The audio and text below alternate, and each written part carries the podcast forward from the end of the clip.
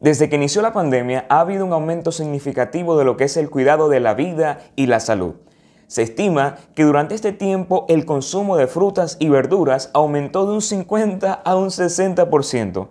Y es de esperar que en esta situación las personas opten por mejorar su condición de vida para poder disfrutar de una vida a gran escala.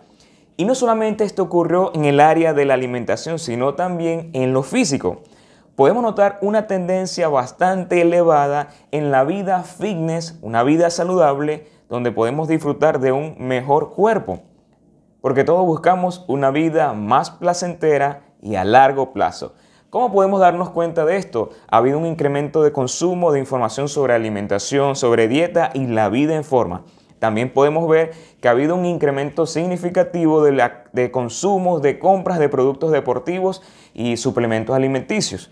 También hemos visto el nacimiento de empresas, de marcas enfocadas en ese nicho de mercado y también podemos notar asombrosamente la presencia de personas como influenciadores hacia una vida saludable, una vida fitness, una vida mucho mejor.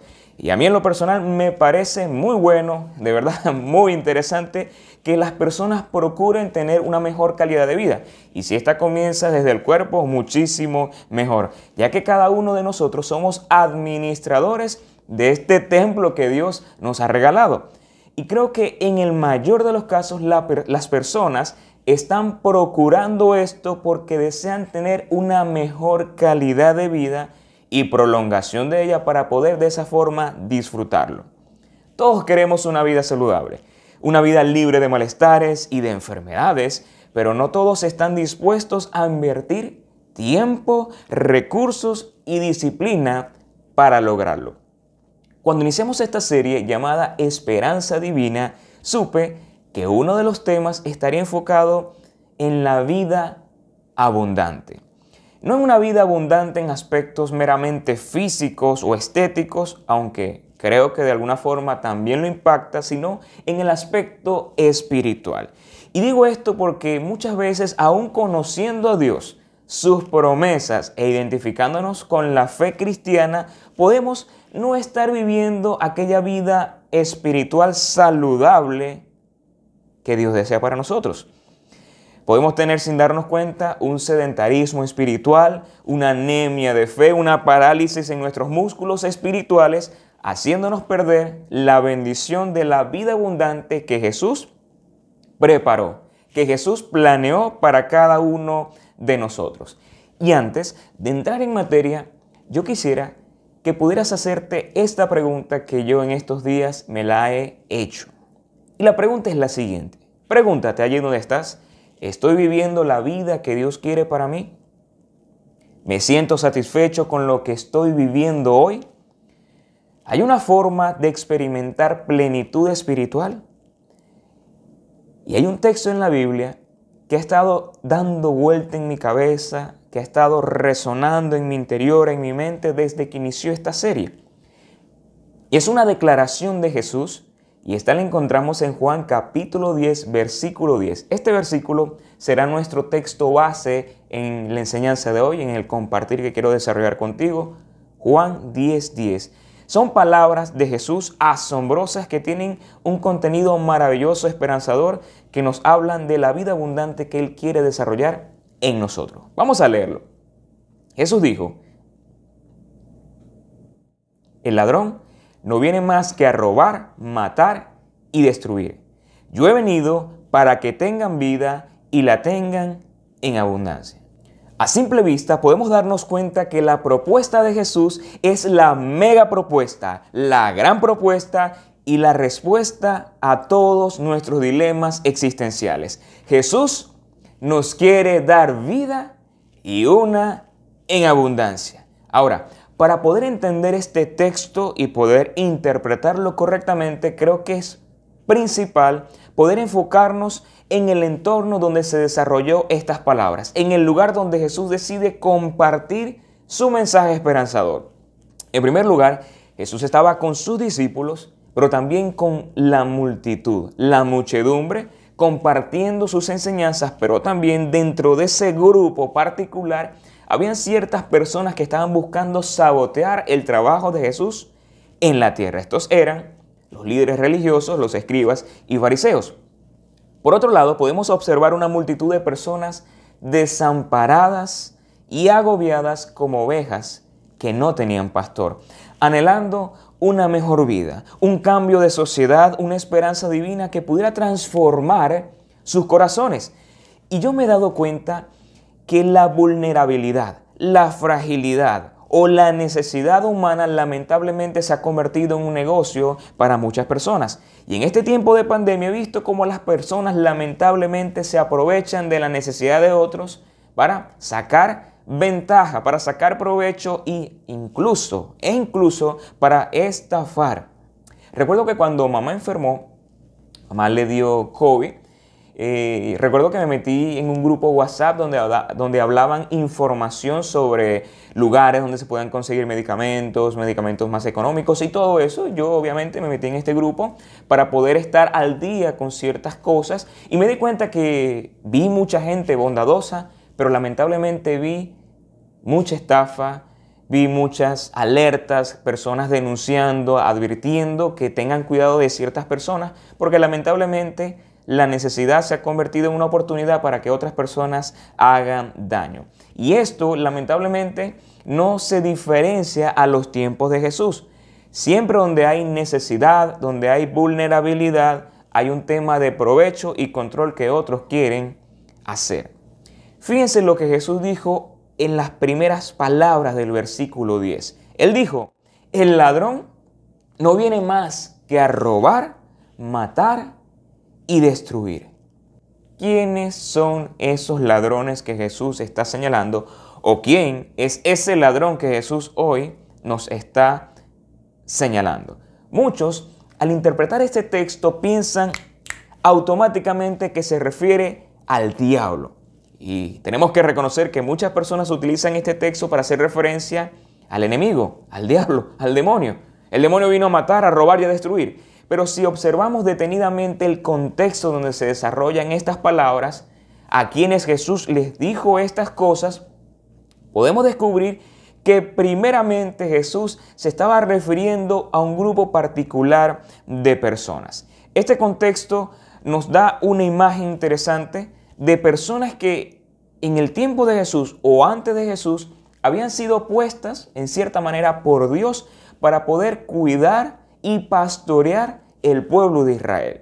Estos pastores, estos encargados, venían a ser, en este caso, los líderes religiosos, personas con cierta reputación, los ancianos, los sacerdotes, pero también los reyes en el tiempo bíblico. Es decir, esta imagen de pastor que podemos ver en las escrituras muchas veces se estaba refiriendo a aquellas personas encargadas y facultadas para poder administrar al pueblo, para poder guiarlos y enseñarles cuál era la voluntad de Dios para sus vidas. Te lo vuelvo a decir, muchas veces se refería a los reyes, a los sacerdotes o ancianos o a los líderes religiosos, personas que habían sido puestas por Dios para el cuidado del pueblo, para enseñarles su voluntad, para que pudieran experimentar una vida abundante y dedicada a Dios. Pero que lamentablemente estas personas se corrompieron y empezaron a hacer daño a esta, a esta sociedad, al pueblo de Dios, porque se aprovecharon de su vulnerabilidad, de su necesidad, de su crisis, para poder sacar provecho y ventaja y poder de alguna forma beneficiarse ellos mismos.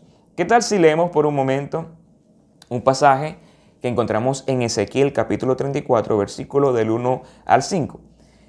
Este pasaje es una palabra que Dios da a aquellas personas que se les había encomendado algo, pero que lamentablemente no habían cumplido con lo que Dios les había entregado. Dice así, el Señor me dirigió la palabra, Hijo de hombre, profetiza contra los pastores de Israel, profetiza y adviérteles que así dice el Señor omnipotente hay ustedes, pastores de Israel, que tan solo se cuidan de sí mismos. ¿Acaso los pastores no deben cuidar del rebaño? Ustedes se beben la leche, se visten con lana y matan a las ovejas más gordas, pero no cuidan del rebaño. No fortalecen a la oveja débil, no cuidan de la enferma, ni curan a la herida. No van por la descarriada ni buscan a la perdida. Al contrario, tratan al rebaño con crueldad y violencia. Por eso las ovejas se han dispersado por falta de pastor. Por eso están a la merced de las fieras salvajes. Esto lamentablemente es una realidad del pueblo de Dios a lo largo de los siglos. La presencia de obreros fraudulentos que se aprovechan y prometen una vida abundante para luego sacar provecho de los fieles. Lo podemos ver en el Antiguo Testamento, lo podemos ver que pasaba en los tiempos de Jesús y, y, el mismo Jesús muchas veces señaló este tipo de personas, muchas veces, pero también en el tiempo de la iglesia, en el tiempo de los apóstoles, pero hoy también me atrevo a decir que eso sucede hoy día. Hoy día hay un movimiento de mercaderes de la fe que presentan un evangelio decorado, un evangelio distorsionado o una versión romántica de quién es Jesús. Y de alguna forma esto se convierte en una publicidad engañosa. Tú sabes muy bien que una publicidad engañosa es aquella que te ofrece algo pero realmente no es lo que te están ofreciendo. O cuando lo compras, lamentablemente no era el producto que querías, no era lo que esperabas, porque su interés es vender y no satisfacer la necesidad de las personas. Y en este caso, hoy día lamentablemente yo me he dado cuenta que se está presentando una visión distorsionada de Dios y de quién es Cristo, una versión pirata del cristianismo, uno solo de un, solamente un cristianismo de emociones, de sensaciones, un cristianismo materialista, de promesas vagas pero no de una vida abundante, que es la que Dios nos quiere enseñar el día de hoy. Lamentablemente vemos hoy día hasta un pseudo cristianismo estético que solo vive de la emoción del momento. Y yo me he dado cuenta que esto se ve mucho en las redes sociales. Un movimiento que lamentablemente está presentando a un Jesús incierto, a un Jesús falso y no al verdadero que está en la palabra de Dios que promete una vida en Él. Pero cuando llega la prueba, cuando llega la dificultad, sucede bien lo que dijo Jesús en una ocasión en la parábola del sembrador, cuando mencionó que hay una semilla que al caer junto a espinos crece, pero esta es ahogada por los afanes de la vida, por los problemas, por la aflicción y la dificultad, y esta semilla se ahoga, muere y se hace infructuosa. ¿Por qué razón? Porque su fe no estaba basada en Jesús. Estaba basada en la experiencia, estaba basada en agentes exteriores y no en el dador de la vida.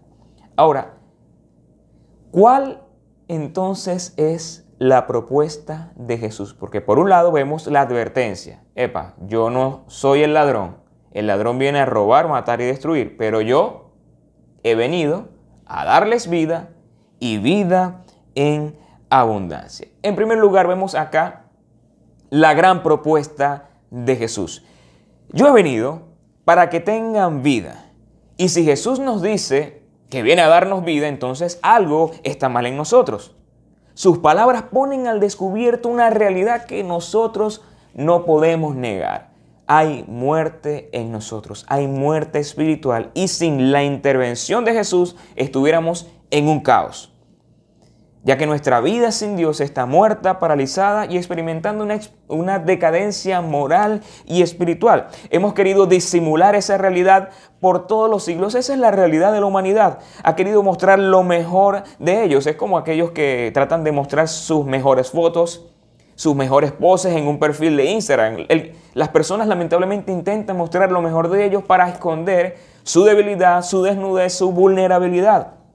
Han querido colocarse pañitos de agua tibia para tratar de apaciguar ese estado interno en sus corazones. Es como aquella persona que tiene una infección en la garganta y piensa que esa infección se va a curar con analgésicos. ¿Infección se cura? Con antibióticos. Hay quienes buscan medicina alternativa porque no saben cómo manejar eso que hay en sus corazones. Pero ante esa realidad, ¿qué fue lo que Dios ofreció para que Cristo hoy nos diga, yo he venido? Para que tengan vida. Efesios capítulo 2 dice, versículo 1, en otro tiempo ustedes estaban muertos en sus transgresiones y pecados, en los cuales andaban conforme a los poderes de este mundo, se conducían según el que gobierna las tinieblas, según el Espíritu que ahora ejerce su poder en los que viven en la desobediencia. En ese tiempo, también todos nosotros, refiriéndose a la iglesia, los que han creído, vivíamos como ellos, impulsados por nuestros deseos pecaminosos, siguiendo nuestra propia voluntad y nuestros propósitos, como los demás. Éramos por naturaleza objetos de la ira de Dios, pero Dios que es rico en misericordia por su gran amor por nosotros, nos dio vida con Cristo. Aun cuando estábamos muertos en pecados, por gracia ustedes han sido salvados. A mí me gusta mucho la manera en cómo Cristo se presenta a la humanidad. Yo soy el pan de vida. Yo soy el maná del cielo. Yo soy la luz del mundo. Yo soy el buen pastor. Soy la vid verdadera. Soy el camino. Soy la puerta. Soy la vida. Y en este caso, Jesús nos dice prácticamente cuando Él se presenta y dice, yo he venido a darles vida y vida en abundancia, Muchos te han defraudado, Jesús quizás nos estaría diciendo. Muchos te han quedado mal, muchos te han prometido algo y no han cumplido. Te han robado, te han exprimido, te han maltratado. Pero yo he venido para que tengas vida. Yo he llegado para ser la alternativa absoluta que tu corazón y tu alma necesita. Yo he venido, es decir, yo soy la respuesta, yo soy la solución, yo soy la gran propuesta, yo soy el antídoto yo soy la vacuna, soy la vida que tanto anhelas. Y en ninguna parte de las escrituras vamos a ver cómo presenta Jesús Juan capítulo 10. Jesús dice en Juan 10, Él se presenta como la puerta para que las ovejas entren, es decir, nosotros ya hallemos pastos. También Él se presenta como el pastor, o mejor dicho, como el gran pastor, el buen pastor que provee mejores pastos pero también que da su vida para que tú y yo podamos experimentar la verdadera vida. ¿Sabe una cosa? Para los griegos, la palabra vida se enfocaba en tres elementos. Hay tres palabras griegas que describen la vida. La primera es bios, la segunda es psique y la tercera es zoe. Bios se refiere a la vida física, a la vida biológica, a la vida singular que tú y yo tenemos. Esta vida temporal que estamos experimentando hoy. Pero también está la vida psique, que es aquella vida enfocada en lo que es la parte psicológica, tu alma, mi alma, la mente, las emociones, la voluntad, esa parte innata en cada uno de nosotros. Enfócala en el alma. Y está la palabra Zoe, que es la vida real y genuina en un sentido absoluto. Una vida activa y vigorosa, consagrada a Dios y bendecida. Otros la definen como la vida extratemporal, que va más allá de las cosas. Aquella vida que trasciende.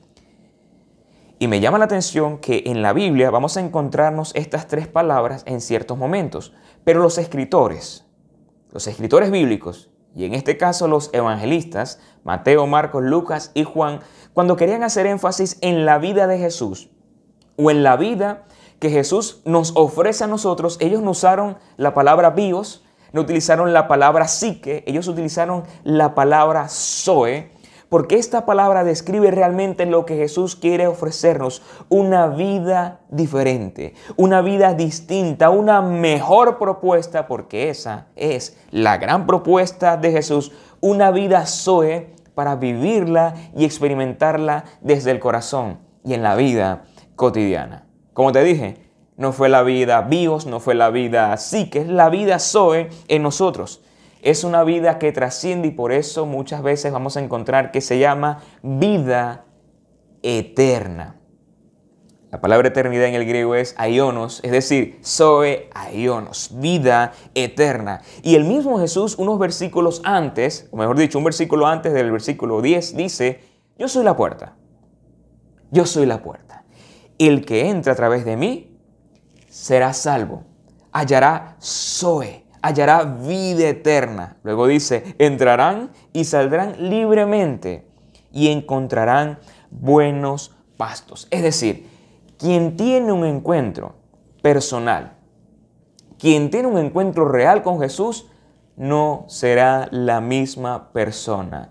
No se irá con las manos vacías. Pero hay un detalle interesante que Jesús dice, yo he venido para que tengas vida, pero añade, y la tengas en abundancia. Esta vida que Jesús ofrece es un Zoe, pero abundante. Imagínese usted eso. Abundancia es la palabra griega perizos, que significa algo que va mucho más allá de lo necesario. Es algo que brota, es algo que excede, es algo que supera todo. Y llegar a este nivel es experimentar una vida fitness, una vida saludable. Y recuerdo en una ocasión que Holy Rio nos compartió cómo desarrollar una vida fitness en el Señor. Y tiene que ver con esto, una vida en términos espirituales. Es tener una salud espiritual envidiable. Es como cuando una persona dice, a mí sí me gustaría tener las condiciones físicas de esta persona. En lo espiritual, nosotros podemos decir, esa vida espiritual que tiene esta persona es envidiable. Me perdonan la expresión, pero la idea es que todos anhelamos tener una vida física saludable, pero también deberíamos anhelar tener una vida espiritual agradable, saludable y abundante, como dice este texto. Ahora, ¿qué podemos decir de aquella persona que ya se enfermo en su cama? Tiene vida en sí mismo, pero lamentablemente está limitado. O de aquel niño que goza de buena salud, pero por su corta edad no tiene sus músculos desarrollados y no puede caminar a libertad porque le hace falta madurar su cuerpo, sus músculos. ¿O qué podríamos decir de aquella persona que goza de salud, tiene las buenas condiciones en el cuerpo, es una persona madura corporalmente hablando, pero que lamentablemente las circunstancias que está viviendo los, lo ha privado de libertad y es una especie de prisionero de guerra? ¿Qué pudiera ser? Está limitado también. Muchas veces sucede así con el creyente. Por circunstancias que se ha permitido, está en una decadencia espiritual porque no se ha alimentado, se ha enfermado espiritualmente. Otras veces sus músculos, por ese sedentarismo espiritual, por no poner en práctica sus dones y llamado, se convierte en una parálisis que atrofia sus músculos espirituales, porque descuida también disciplinas espirituales. Y en otras ocasiones, debido a sus malas decisiones, descuida su vida y se convierte lamentablemente en esclavo de sus afanes y actividades. Y yo creo que en estos tiempos que vivimos hay un peligro en que los creyentes se conviertan en esclavos de sus afanes. El resolver, el hacer, en hacer acá, en el trabajo, en mis ocupaciones, en mis afanes, en mis proyectos, podemos convertirnos en esclavos y eso nos priva de vivir la vida abundante que Cristo Jesús quiere que nosotros podamos vivir. Ante los ojos de Jesús, nosotros pudiéramos mirarlo a Él y decirle, Señor, ¿qué es una vida abundante? ¿A qué te refieres con esa vida abundante que tú viniste a ofrecernos? ¿De qué trata ese producto que tú ofreces? ¿Por qué es tan distinta tu oferta a la oferta de los demás? Esa vida abundante, Zoe Perizos, vida abundante, quiero decirte que no se refiere a una vida de beneficios materiales. No necesariamente se refiere a eso. Aunque la Biblia enseña que muchas veces hay personas que tienen en lo material porque ha sido un don añadido por Dios. Pero no necesariamente una vida abundante se refiere a una vida de beneficios materiales. Incluso hay un pasaje en Lucas capítulo 12, versículo 15, donde Jesús dice, tengan cuidado con toda clase de avaricia. La vida no se mide por cuánto uno tiene. Y te quiero preguntar, ¿cómo tú mides tu vida? ¿Por lo que tienes? ¿Por lo que has logrado? ¿Por tus posesiones?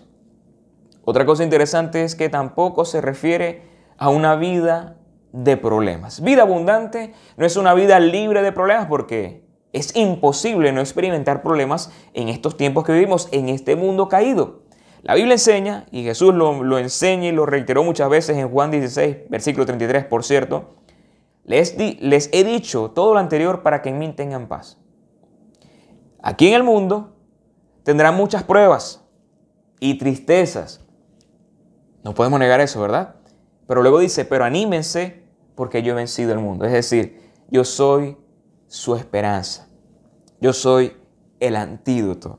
Yo soy la respuesta. Yo soy la gran propuesta. Yo soy quien te da vida y vida en abundancia porque vencí en la cruz. Y al vencer en la cruz, vencí al mundo. Tampoco se refiere una vida abundante a una vida de apariencia. Y creo que en estos tiempos que vivimos, la apariencia es un tema de interés. la estética, el cómo nos vemos, en cómo nos están decodificando los demás, cómo somos percibidos por ellos. Y creo que lamentablemente se parece mucho a la vida de unos hombres que encontramos en la Biblia, que eran los fariseos y escribas, los estudiosos de la ley, que vivían de las apariencias.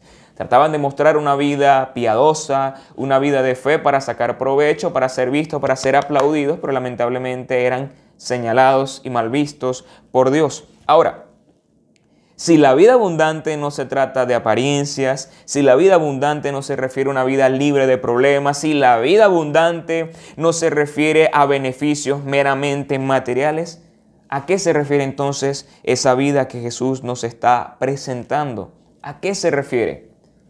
Número uno, se refiere a una vida enriquecida con una relación con Dios. Quiero decirte esto hoy, en este momento. Un cristiano de fe, un cristiano saludable, un cristiano que experimenta vida abundante es un creyente que entiende y vive una relación continua constante y creciente con Dios. No se conforma con escuchar un mensaje un domingo, no se conforma con leer un mensajito con un versículo y una reflexión, no se conforma con orar cuando le toca alimentarse, no se conforma a recordar a Dios cuando tiene un proyecto, sino que es una persona que está en una constante relación con Dios. Todos los días su mente y su corazón está enfocado en su Creador, en su Padre, en su Salvador, en el Dios de la abundancia. Y mira lo que dice Lucas 12:21. Así es, el que almacena riquezas terrenales, pero no es rico en su relación con Dios, es un necio. En este texto Jesús estaba hablando de aquellas personas que tienden a la avaricia y que solamente piensan en lo terrenal. Y da la parábola de un hombre que acumula, acumula bienes y se deleita en eso. Es su gozo, la acumulación de sus riquezas, la seguridad que esos beneficios le producen.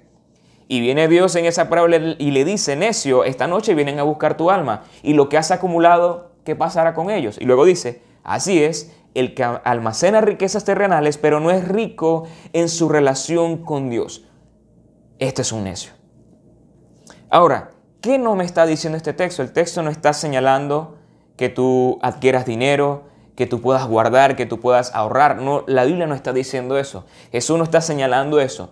Jesús lo que está señalando es que lamentablemente las personas fijan su mirada, fijan su confianza y el dinero se convierte en su Dios, en su centro, en su vida. ¿Y qué hacen? Descuidan su relación con Dios. Si tú estás descuidando tu relación con Dios por los afanes, por tus proyectos, por acumular cosas, quiero decirte lo que dice el texto. Estás viviendo como el necio. Está viviendo en necedad.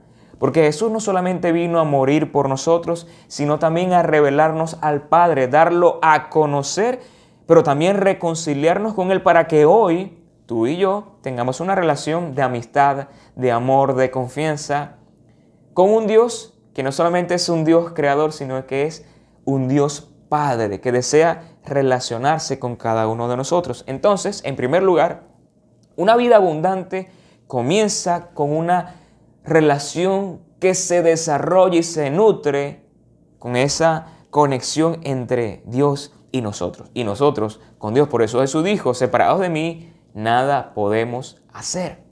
En segundo lugar, una vida de abundancia es una vida libre del sometimiento de las tendencias del momento. Si tú te metes en la internet y colocas tendencias del momento, te vas a dar cuenta de la tendencia. Te vas para Twitter y te vas a dar cuenta cuáles son los temas de tendencia. Todo es una tendencia hoy día y las personas les encanta ir en las tendencias. ¿Por qué? Porque cuando está en la tendencia que, sienten que pertenecen, que son parte, que son aceptados.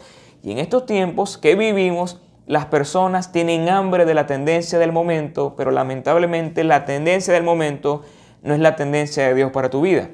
Porque muchas veces esta tendencia va en dirección contraria a lo que Dios quiere para tu vida.